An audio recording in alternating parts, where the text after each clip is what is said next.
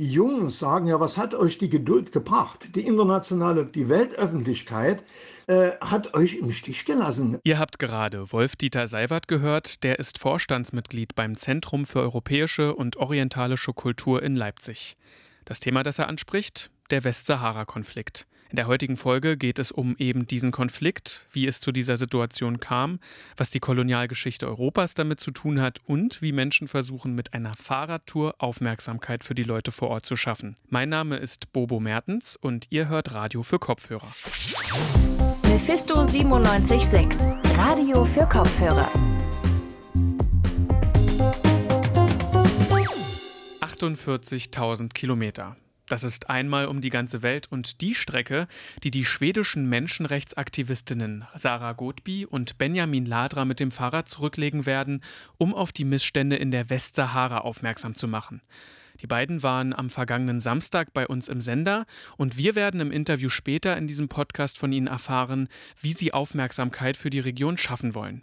Jetzt habe ich aber erstmal meine Kollegin Anja Bartel bei mir im Studio, die sich auch mit dem Konflikt beschäftigt hat und uns einen genaueren Einblick geben wird. Hallo Anja. Hallo Bobo. Anja, wie kam es zu diesem Konflikt in der Westsahara? Also eigentlich begann alles mit der Kolonialisierung durch Spanien. Die Menschen, die dort lebten, die Sahauris, wollten aber die Unabhängigkeit und einen freien eigenen Staat. Mai 1973. Die Frente Polisario, eine Volksfront zur Befreiung der Westsahara, wird gegründet.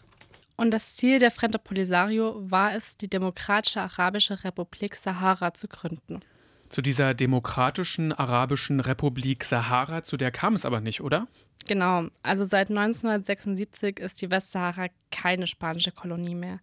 Die Souveränität wurde jedoch nicht an die Frente Polisario abgegeben, sondern an die Nachbarstaaten Mauretanien und Marokko. Mauretanien hat sich dann nach den Kämpfen mit der Frente Polisario drei Jahre später aus dem Gebiet zurückgezogen. Marokko ist geblieben bis heute.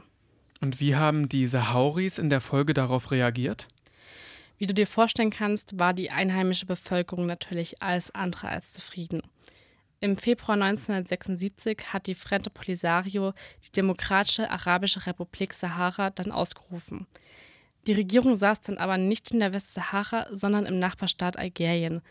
Es ist dann zum Krieg zwischen der Frente Polisario und Marokko gekommen, der sich jahrzehntelang zog. 1991. Nach Jahren des Kampfes zwischen der Frente Polisario und Marokko wird ein Waffenstillstand beschlossen.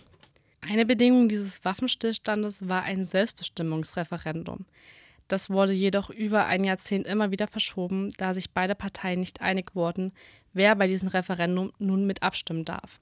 Das hört sich ziemlich kompliziert an. Konnte man denn dafür jetzt noch eine Lösung finden? Nicht so richtig. Es gab mal Anfang der 2000er die Idee einer Volkszählung, um diese Frage zu klären. Doch dazu ist es dann nicht gekommen.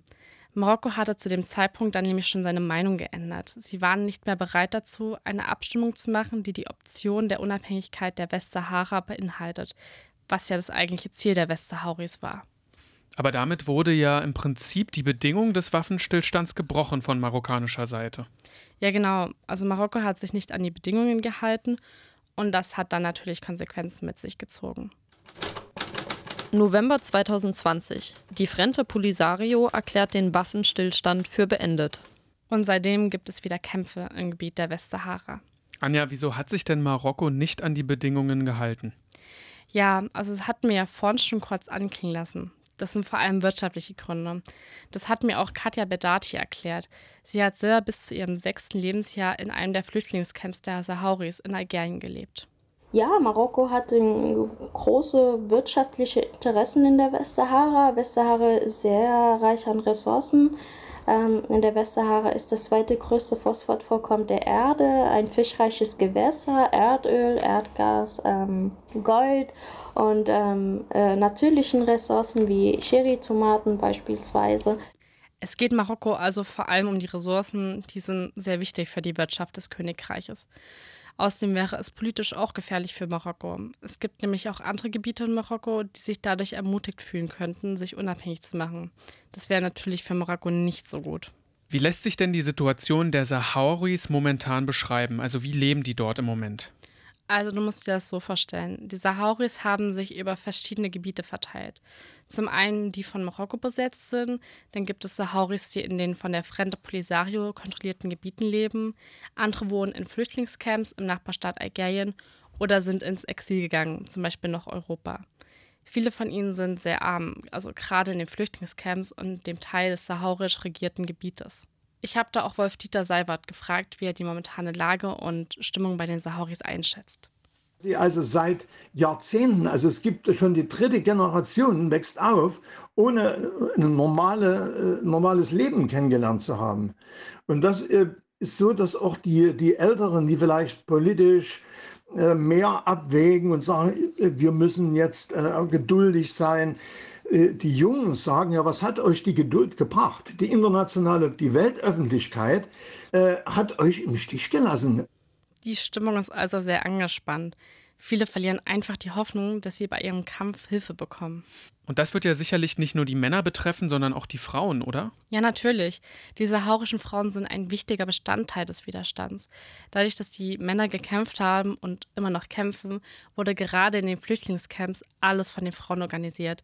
Sie sind den Männern quasi gleichgestellt und haben dieselben Rechte wie hier in Europa. Dadurch ist es genauso ihr Kampf und auch sie sind super frustriert von der Situation.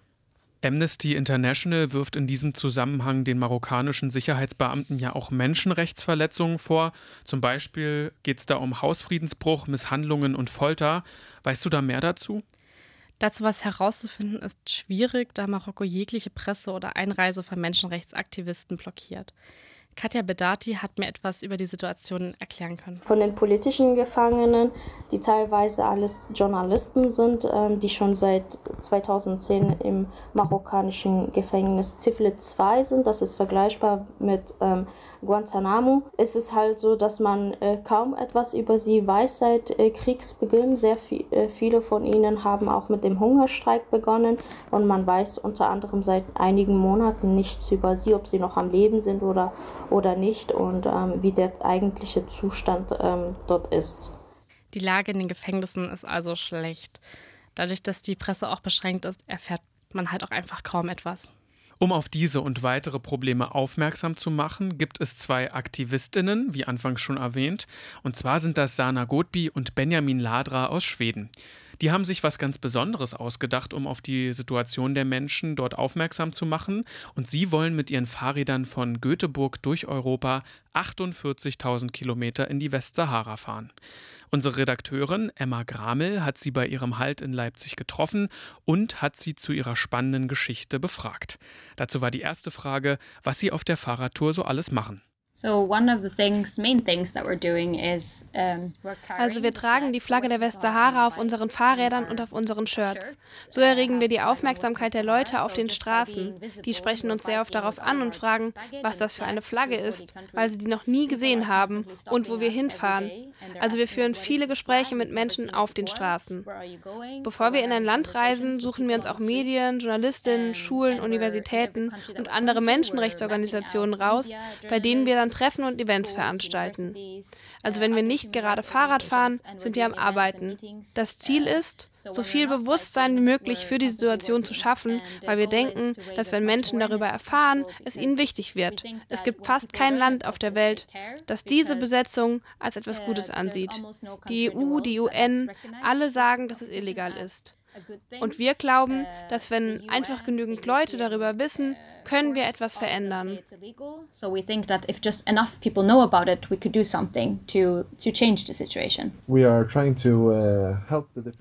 Wir versuchen auch, den verschiedenen Gruppen vor Ort mit ihren Bedürfnissen zu helfen. Und um zu wissen, was sie brauchen, fragen wir sie natürlich. Es gibt dort viele einheimische JournalistInnen, die in den besetzten Gebieten arbeiten. Und wenn die versuchen, Menschenrechtsverletzungen zu dokumentieren, zum Beispiel wenn das marokkanische Militär die, DemonstrantInnen verprügelt, wird es sehr gefährlich für sie. Wenn die SoldatInnen die JournalistInnen sehen, werden sie sofort festgenommen und müssen ihre Kameras abgeben. Deswegen sammeln wir gerade Spenden für neue Kameras, weil sie die ganze Zeit gestohlen werden. In den Flüchtlingslagern gibt es auch ein großes Krankenhaus, das aber natürlich nicht so gut ausgestattet ist, um alle Flüchtlinge ausreichend zu versorgen. Deswegen reden wir mit vielen Ärztinnen in den Ländern, die wir bereisen, und sagen ihnen, dass sie dorthin kommen sollen oder laden sie ein, darüber nachzudenken. Ihr verlasst Deutschland ja schon wieder nächste Woche. Wo geht es danach für euch hin? Then we enter the uh, Czech Republic. Nächste Woche fahren wir nach Tschechien. Das wird unsere erste Challenge auf dieser Reise sein, weil die Grenze zwischen Deutschland und Tschechien in den Bergen ist. Also müssen wir unseren ersten Berg überqueren. Das wird eine sehr interessante Erfahrung. Mein Fahrrad wiegt ungefähr 50 Kilo mit dem ganzen Gepäck, also leicht wird es nicht. Man kann es kaum hochheben. Unser Projekt ist körperlich sehr anstrengend, um es so zu sagen. Which makes uh, this whole, uh, our project is very physically challenging, to say Yeah. the least. Eure Tour endet dann in zwei Jahren in der Westsahara. Was plant ihr dort? Yeah, so when we our plan is to first go to the refugee camps and it's I mean it's in the south of Algeria, so we'll have to Wir wollen zuerst zu den Geflüchtetencamps gehen. Die sind im Süden von Algerien, deshalb müssen wir 2000 Kilometer durch die Wüste fahren. In den Lagern wollen wir große Events veranstalten, weil wir die Sahrawis dann endlich erreicht haben. Also wir wollen Konzerte und so organisieren und die Videos von unserem Trip wollen wir den Sahrawis auch zeigen. Die ganzen netten Nachrichten, die die Menschen für sie gemacht haben. Wir drehen auch eine Doku über die Reise, deshalb werden wir jeden Tag filmen. Und die Doku wollen wir nach der Reise auch den Menschen zeigen. Wir haben auch die Idee, für den letzten Teil unseres Trips eine große Fahrradkarawane zu organisieren. Wenn wir Tausende von Leuten dazu bekommen würden, mit uns und der Westsahara-Flagge zu fahren, das würde noch mehr Aufmerksamkeit bringen. Deswegen ist so eine Idee für das Ende des Projekts. that would raise even more attention. So that's also an, an idea that we have for the end of the project. Die beiden SchwedInnen wollen also vor allem durch ihre Aktion Menschen in Europa auf diese Situation in Westafrika aufmerksam machen. Ihr Ziel: Solidarität und Hilfe aus Europa. Anja, wie sieht es denn momentan von Seiten der deutschen Regierung mit Unterstützung aus? Also die deutsche Regierung erkennt schon an, dass die Sahauris ein Selbstbestimmungsrecht haben sollten. Doch richtig unterstützen, dass die Sahauris ihr Territorium zurückbekommen, das tun sie nicht. Also ist die Unterstützung eher gering und beschränkt sich eher auf Worte. Nun stellt sich natürlich die Frage, wie sieht die Zukunft von der Westsahara aus? Gibt es da Hoffnung auf eine friedliche Lösung? Dieselbe Frage habe ich auch Wolf-Dieter Seiwert gestellt und der hat Folgendes geantwortet. Es hängt von der Großwetterlage ab, muss ich wirklich mal so sagen. Es ist so, wenn äh, es kann sich, der, wir sehen das gerade am Ukraine-Konflikt, es kann sich so schnell was ändern. Da irgendwie eine, eine Prognose zu wagen für die nächsten ein, zwei, drei Jahre ist wirklich schwierig, um nicht zu sagen unmöglich. Wie es also im Westsahara-Konflikt weitergehen wird, ist unklar und schlecht abschätzbar. Anja, vielen Dank für das Gespräch. Gerne. Wenn ihr mehr über das Thema wissen wollt, könnt ihr euch beispielsweise auf der Website der Terre des Hommes Kinderhilfsorganisation oder der Western Sahara Resource Watch informieren. Das ist ein Netzwerk, das sich mit der Rohstoffausbeutung in der Westsahara auseinandersetzt und so auf die Besatzung in der Region aufmerksam macht. Dort könnt ihr die Organisation auch finanziell unterstützen. In der Westsahara ist in naher Zukunft also noch keine Lösung des Konflikts absehbar. Hoffen wir, dass sich der Konflikt schnellstmöglich einstellt. Das war unsere heutige Ausgabe von Radio für Kopfhörer. Wenn euch die Folge gefallen hat, könnt ihr gerne eine Bewertung für uns dalassen. Ansonsten könnt ihr uns auch wie gewohnt am kommenden Freitag hören und werktags um 18 Uhr im Radio. Natürlich sind wir auch auf Social Media vertreten. Dort findet ihr uns unter Mephisto976, zum Beispiel auf Instagram und Twitter. Ich bedanke mich ganz herzlich bei Lena Rudolph und Leonhard Römer. Sie haben die redaktionelle Verantwortung für diese Sendung getragen und ich wünsche euch einen schönen Start ins Wochenende. Bleibt gesund und bis hoffentlich ganz bald. Mephisto 976, Radio für Kopfhörer.